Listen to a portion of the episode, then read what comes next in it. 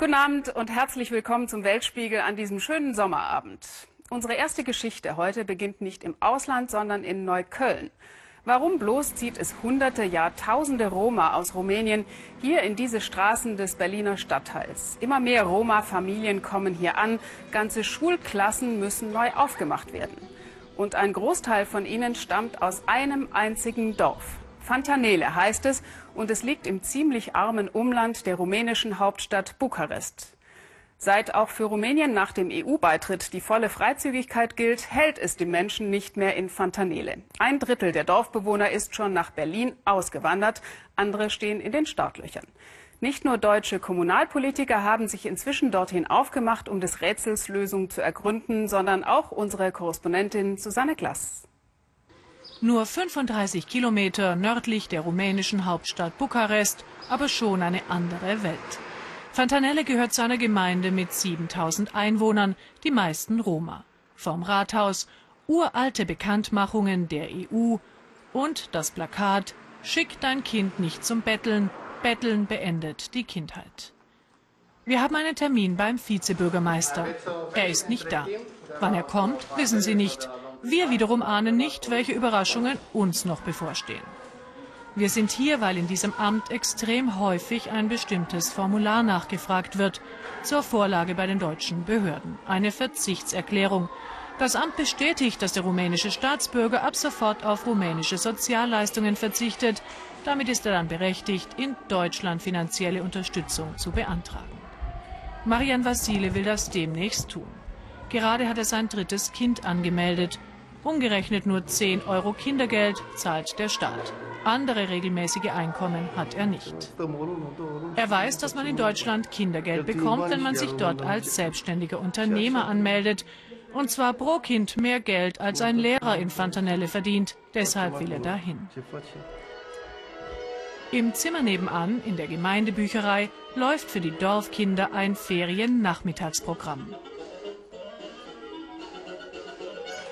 Anders als in vielen Roma-Dörfern gehen hier alle zur Schule, allerdings nur in den Pflichtjahren. Weiterführende Klassen gibt es nicht. Und wer hat Verwandte in Deutschland? So gut wie alle. Und sie werden uns nachholen, weil es dort viel besser ist. Wir wollen nun nicht länger auf den Vizebürgermeister warten. Aber gerade als wir ins Dorf aufbrechen, fährt er vor, steigt aus und brüllt uns an. Habt ihr mein Auto gefilmt? Warum habt ihr mein Auto gefilmt? Nein, ich werde euch kein Interview mehr geben.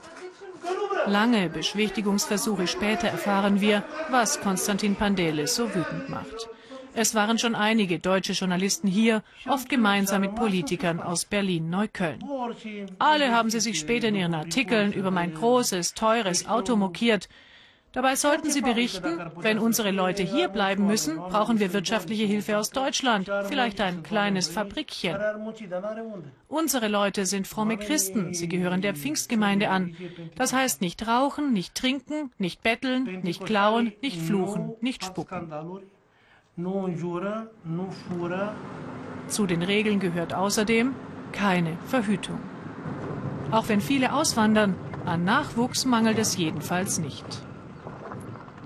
Sie bereiten für den Abend eine Hochzeit vor. Viele Gäste sind aus Deutschland angereist. Sprechen Sie Deutsch? Ein bisschen. Ja, wo, wo leben Sie in Deutschland? In, in Berlin? In München? Neukölln. Neukölln. Neukölln. Okay. Und seit wann? Nicht, nicht verstanden. Ein bisschen. Drei, drei, drei Jahre. Drei Jahre. Wir werden sehr herzlich zum Fest am Abend eingeladen. Fast das ganze Dorf wird kommen. Spricht jemand von Ihnen Deutsch? Niemand? Nein. Nein, auch sie spricht nicht wirklich Deutsch, obwohl sie seit Jahren in Berlin lebt. Aber ihre Kinder erzählen sie, die sprechen fließend. Sieben hat sie, alle in Berlin-Neukölln auf der Schule. Mit dem achten ist sie schwanger. Die Männer arbeiten als Abrissunternehmer auf Baustellen. Alles ganz legal, angemeldet mit Papieren. Mit Roma, die im Ausland betteln und stehlen, wollen sie auf keinen Fall in einen Topf geworfen werden. Sie sind legal dort und clever.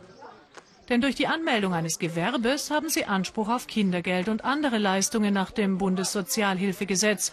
Macht zusammen jeden Monat unterm Strich eine für hiesige Verhältnisse erkleckliche Summe.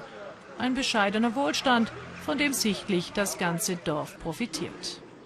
Begonnen hat die Abwanderung Ende der 90er Jahre auch mit einer Hochzeit, allerdings nicht so groß wie unsere heute.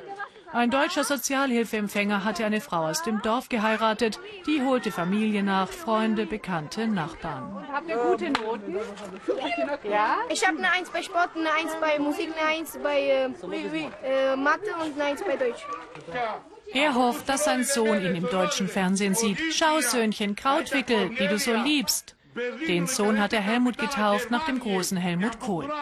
Und Gott segne die deutsche Präsidentin und die Chefs der Stadt Berlin und die ganze Berliner Bevölkerung. Gott gebe ihnen Friede und Freude.